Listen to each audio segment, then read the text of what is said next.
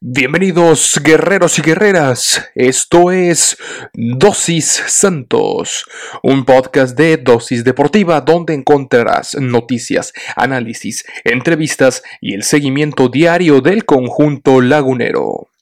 Yo soy Juan Carlos Flores Turrubiates y diariamente te administraré tu dosis santos. Recuerda que puedes sintonizar nuevos episodios de lunes a viernes a través de Spotify, Anchor FM, Apple Podcast, Google Podcast, Breaker y Radio Public. Sin más que agregar, comenzamos.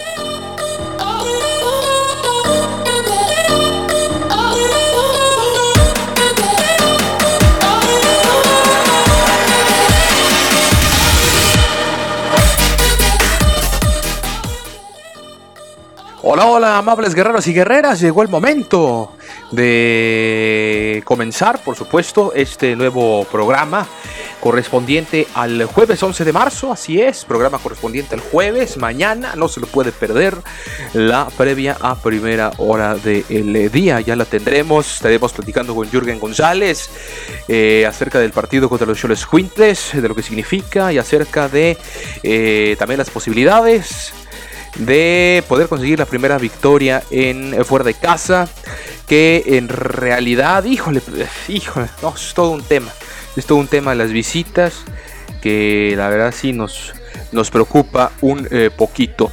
Pero por lo pronto eh, vamos a tener más información Información importante que tiene que ver ya con algunos seleccionados juveniles que fueron llamados a la sub-23. Vamos a hablar acerca de esto. Hablaremos acerca también de algunas declaraciones que hizo el profe Almada. Eh, y por supuesto también acerca de la nota de que el Santos Laguna es el equipo que corre más distancia en la Liga MX, esto según el reporte del Centro de Innovación y Tecnología. Vamos a hablar de todos estos temas, por supuesto, y más en este episodio, así que los invitamos a que se queden con nosotros eh, aquí en Dosis Santos. Comenzamos. Y en nuestra primera nota del día, sí, eh, los guerreros son el club que más corre en la cancha durante un partido de Liga MX, de acuerdo con lo reportado por el Centro de Innovación Tecnológica CITEC.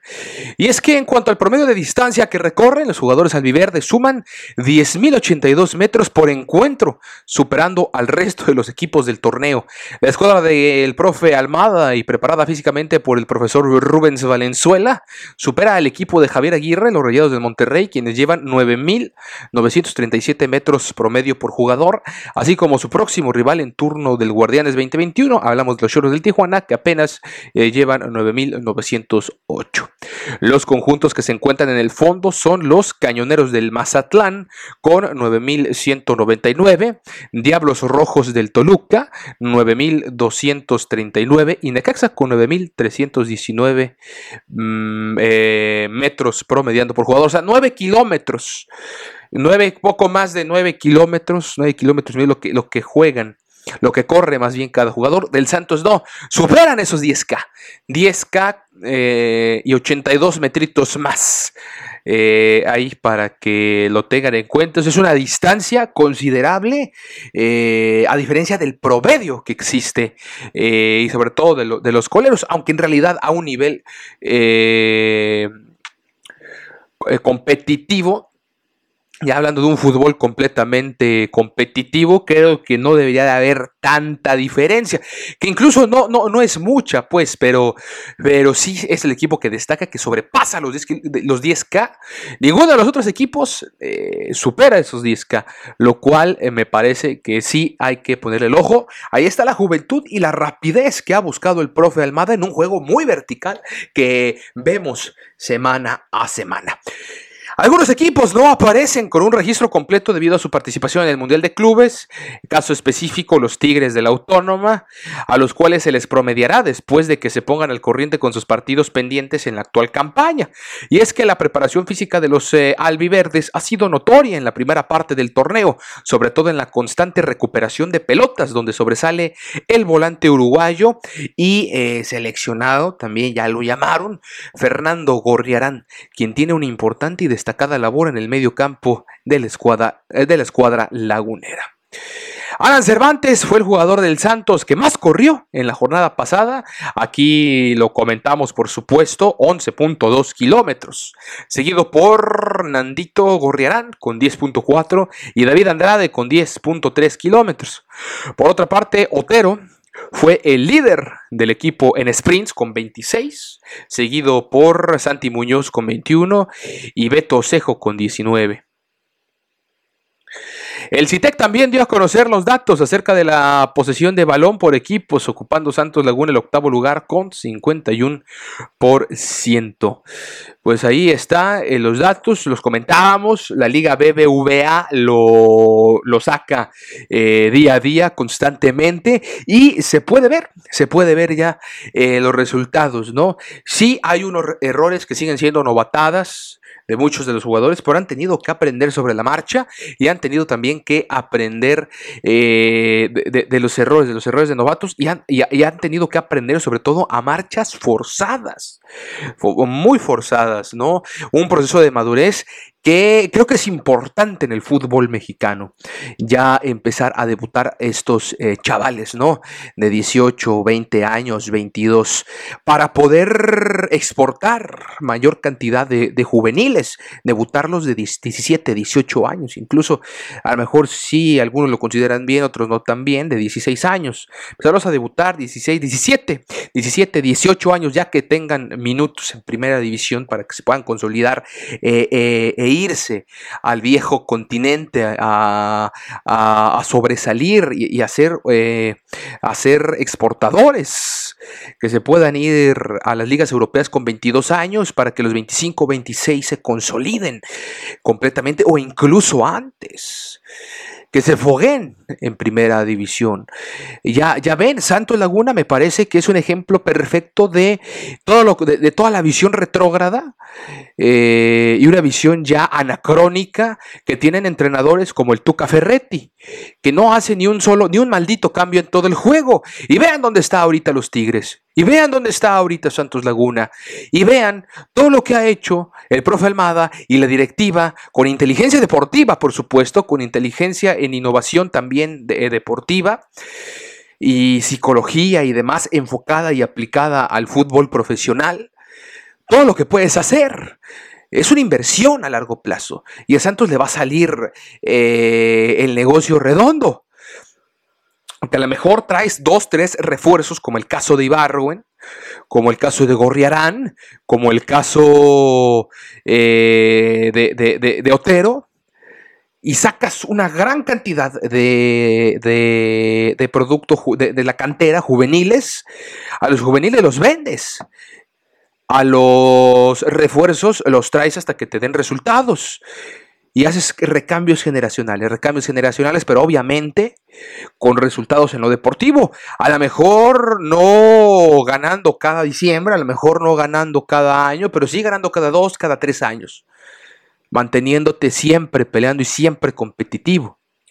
Eso es a lo que hay que aspirar. Y eso es lo que va a aspirar seguramente la directiva. Y lo está haciendo bien el Santos Laguna. Por ese lado, eh, me gusta. Me gusta lo que está pasando. Creí que, iba a ser peor, eh, que la cuestión económica iba, iba, a afectar en lo deportivo, pero no. Santos está demostrando que se puede sobrevivir y se puede ser muy competitivo con poco dinero con inversiones que fueron hechas hace mucho tiempo y que ahora están teniendo que recurrir a ellas. Y les va a funcionar. Y van a vender. Y van a exportar. Van a exportar a Santi Muñoz. Van a exportar a Beto Cejo. Van a exportar. No, no necesariamente a Europa. Pero sí, en algún momento a lo mejor a Beto Cejo lo pueden llamar a las chivas. Y lo vendes caro. A la América lo vendes caro. Al Cruz Azul lo vendes caro. A, Rayados, a Tigres, sí. Pero haces negocio y vas creciendo tu cantera y vas haciendo también competencia interna, que ha sido clave. Pero también hay que consolidar equipos competitivos que te puedan rendir. Y, y, a lo mejor no acelerar, pero sí tener procesos de madurez que te diferencien del resto de los equipos de la Liga MX. Para que después contra equipos viejos como Rayados, como Tigres, o equipos a lo mejor no tan viejos, pero con una cartera amplia, con muchos extranjeros y demás, les puedas hacer competencia, les puedas jugar al tú por tú como, como se le ha jugado.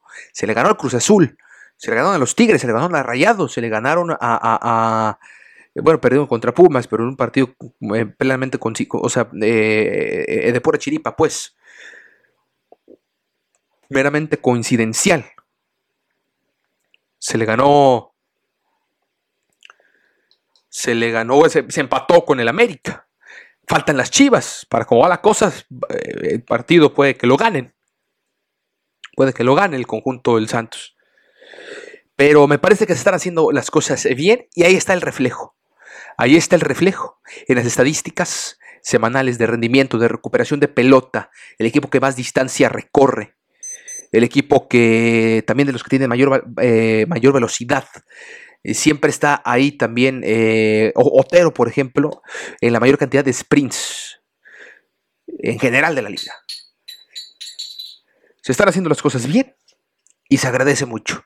Se agradece mucho. y, y ya con la afición en el estadio, qué mejor, qué maravilloso, ¿no? Momento está pasando con Santos. Sí, ahí está la espinita de los partidos que no se puede ganar fuera de casa. Pero bueno, no se puede todo en, esta vida, pero sí es necesario poner el ojo allí y seguir sumando puntos también fuera de casa.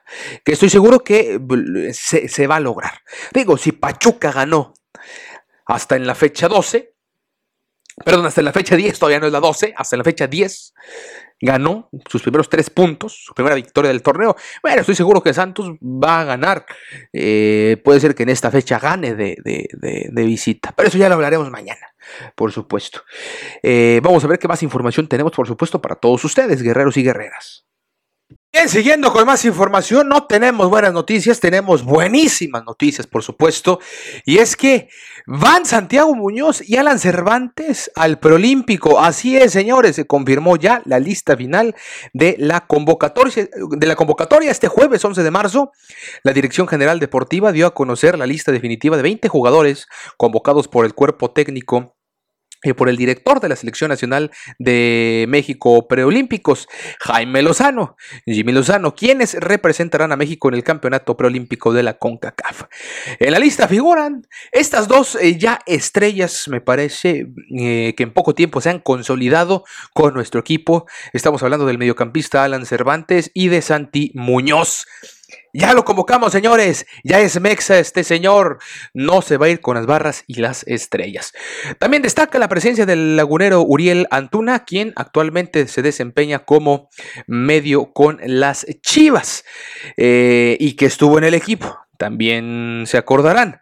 El certamen clasificatorio se disputará del 18 al 30 de marzo en Guadalajara el cual ya se confirmó que podrá recibir hasta un 25% de la afición con las medidas sanitarias respectivas para prevenir el, COVID-19.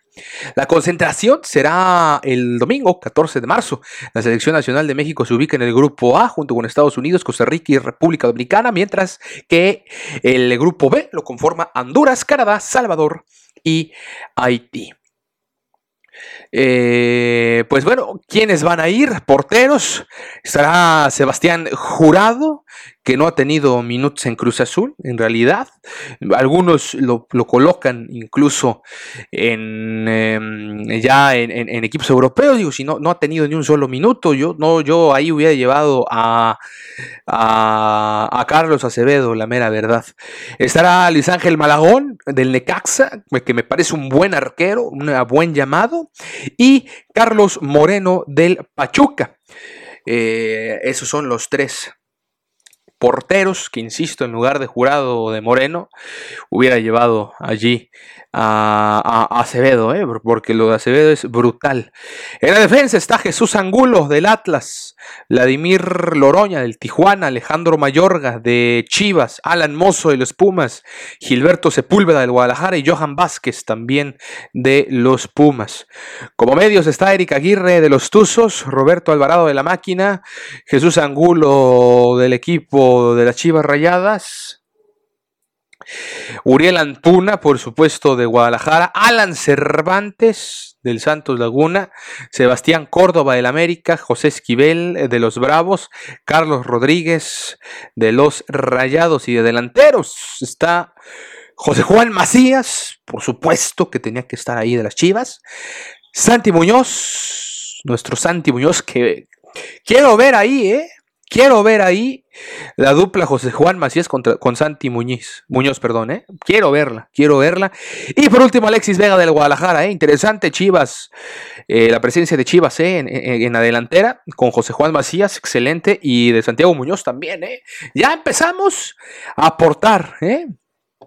Ya empezamos a, a aportar bastante a la selección y eso también, insisto, por el trabajo de fuerzas básicas que ha tenido el conjunto de eh, el Santos Laguna. De hecho, eh, Jesús Angulo, Jesús Angulo, pues también tuvo un paso eh, por, por, Santos, por Santos Laguna, siendo campeón en el Clausura 2018. Así estuvo en el Aquí entonces, que, vistieron por lo menos la camiseta ahorita eh, está, creo yo, digo, a lo mejor son más, pero, pero no, hasta lo tengo entendido. Angulo, que está en el Atlas, por supuesto. Eh, Uriel Altuna, Cervantes y Muñoz, actuales, los últimos dos actuales jugadores, por supuesto, de el plantel dirigido por el profe Almada. Pues así las cosas, enhorabuena, ¿eh? buen equipo, ¿eh? buen equipo. Me parece que en casa, con gente, o sea, vaya en México, con gente en el estadio, eh, con el apoyo de la afición. No van a tener mucho problema, ¿eh? va a estar bueno el duelo con Estados Unidos. Pero Costa Rica y República Dominicana, bah, bah, no hay ningún problema con, estos dos en este nivel, creo yo.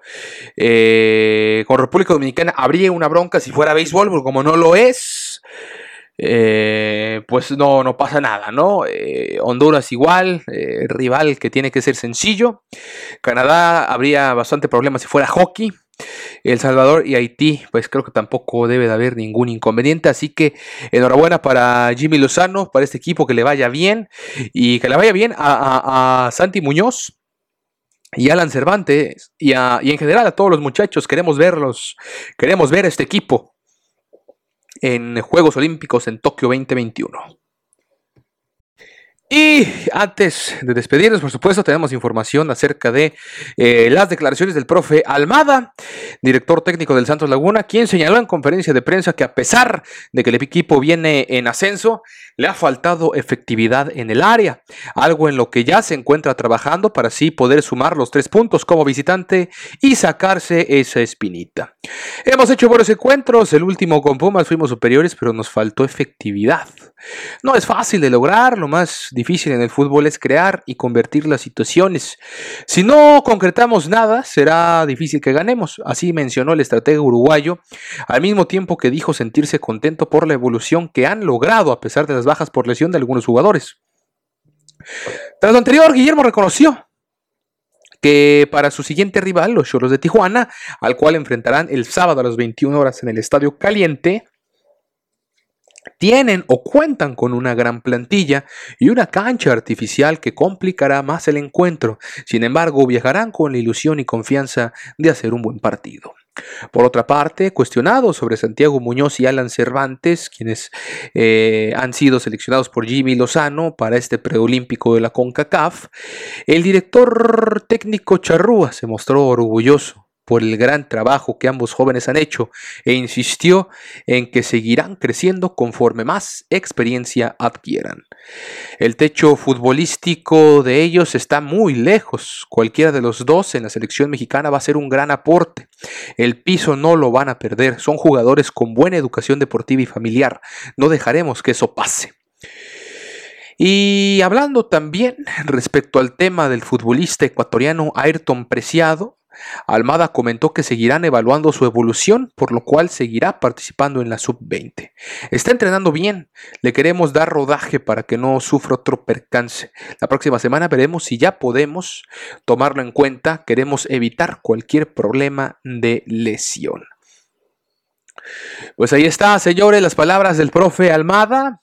Me quedo con eh, esta parte acerca de eh, el techo de estos futbolistas que está muy lejos todavía, van despegando, son sus primeras oportunidades que les dan tanto en selección como en el equipo, sobre todo, sobre todo eh, la de Santi Muñoz. Y me quedo con esta frase. El piso no lo van a perder, son jugadores con buena educación deportiva y familiar. No dejaremos que esto pase. Eh, importante la humildad, importante la cabeza y los pies, sobre todo los pies. Ser humildes y los pies siempre, siempre en la tierra. Y se ve también el trabajo, insisto, esto es trabajo de psicología también deportiva, de ir preparando inteligencia emocional, inteligencia eh, eh, emocional, deportiva, eh, holística, cómo trabaja este equipo, esta institución. Hay muchas cosas que criticar, sí, por supuesto. pero en términos generales lo que están haciendo lo están haciendo bastante bien. Se ve la mano ya completamente del profe Almada. Y, se ve que este proyecto va, muy a futuro y van a sacarle muchísimo más rendimiento a esto. Enhorabuena para el Santos, para Grupo Orlegui, sobre todo con Santos Laguna y también con, el otro equipo de Tampico Madero en expansión que, que también son los vigentes campeones. Vamos a ver si ahora nos toca a nosotros campeonar. Se vale soñar. Y en el caso de Preciado, híjole, ¿cómo le ha costado trabajo recuperarse del COVID a este señor? Eh, insisto en que hay que seguir eh, dándole una oportunidad. No, no ha tenido la oportunidad de mostrarse y creo que mm, en estos tiempos, a como está la economía hoy, eh, apreciado también le ha de urgir mucho tener minutos y demostrar esa calidad que tanto se ha hablado de él. Mire nada más cómo Juan Ferotero se, se se adaptó al equipo y ya este es un crack. Y recordamos, recordamos por supuesto a Yanini Tavares, a quien le costó bastantísimo adaptarse al Santos Laguna. Estuvo bastantes temporadas, por lo menos unas tres, creo yo, antes de explotar y de convertirse en ese gran crack en el que se convirtió ese goleador feroz. Le mandamos un saludo al gran Yanini. Tavares, por supuesto, de Cabo Verde, el Cabo Verdiano. Entonces vamos a darle más tiempo. Además, el COVID le pegó y, la gente responde de manera diferente al COVID. Sí, a los deportistas de alto rendimiento, como son estos señores, generalmente suelen eh, incluso sentir una gripita normal, pero hay otros que a lo mejor eh, sí les puede pegar más. Ya ven que uno, ¿no? Eh, un, simple mortal como uno, sedentario y demás, quien les habla, no, si me pega, olvídense, olvídense, no, no, no, ni, ni lo quiero imaginar, toco madera. Pero el cansancio crónico es, es eh, parte importante de esta enfermedad, una secuela que puede durar meses. No creo que sea el caso, pero sí sí va, va, es mejor que esté, que lo sigan probando y, ya que esté al 100%, darle oportunidad. Empezar otra vez en la banca, empezar eh, desde el minuto 80, desde el minuto 75, e ir ganando minutos y a ver qué tal le va. Competir, competir también ya con el primer equipo, ese es el siguiente paso para Ayrton Preciado. Nos despedimos, muchísimas gracias por toda su atención. Nos vemos el día de mañana con la previa, con la previa de este partido. por supuesto que les estaremos llevando a través de todas sus plataformas preferidas, Spotify, Anchor FM, Overcast, Broadcast, eh, Google Podcast, Apple Podcast y Radio Public. Mi nombre ya lo sabe Juan Carlos Flores Turrubiate, sígame arroba Juan Carlos-FLT. Y en el Instagram encuéntranos como arroba dosis.santos. Y yo los espero el día de mañana. Adiós.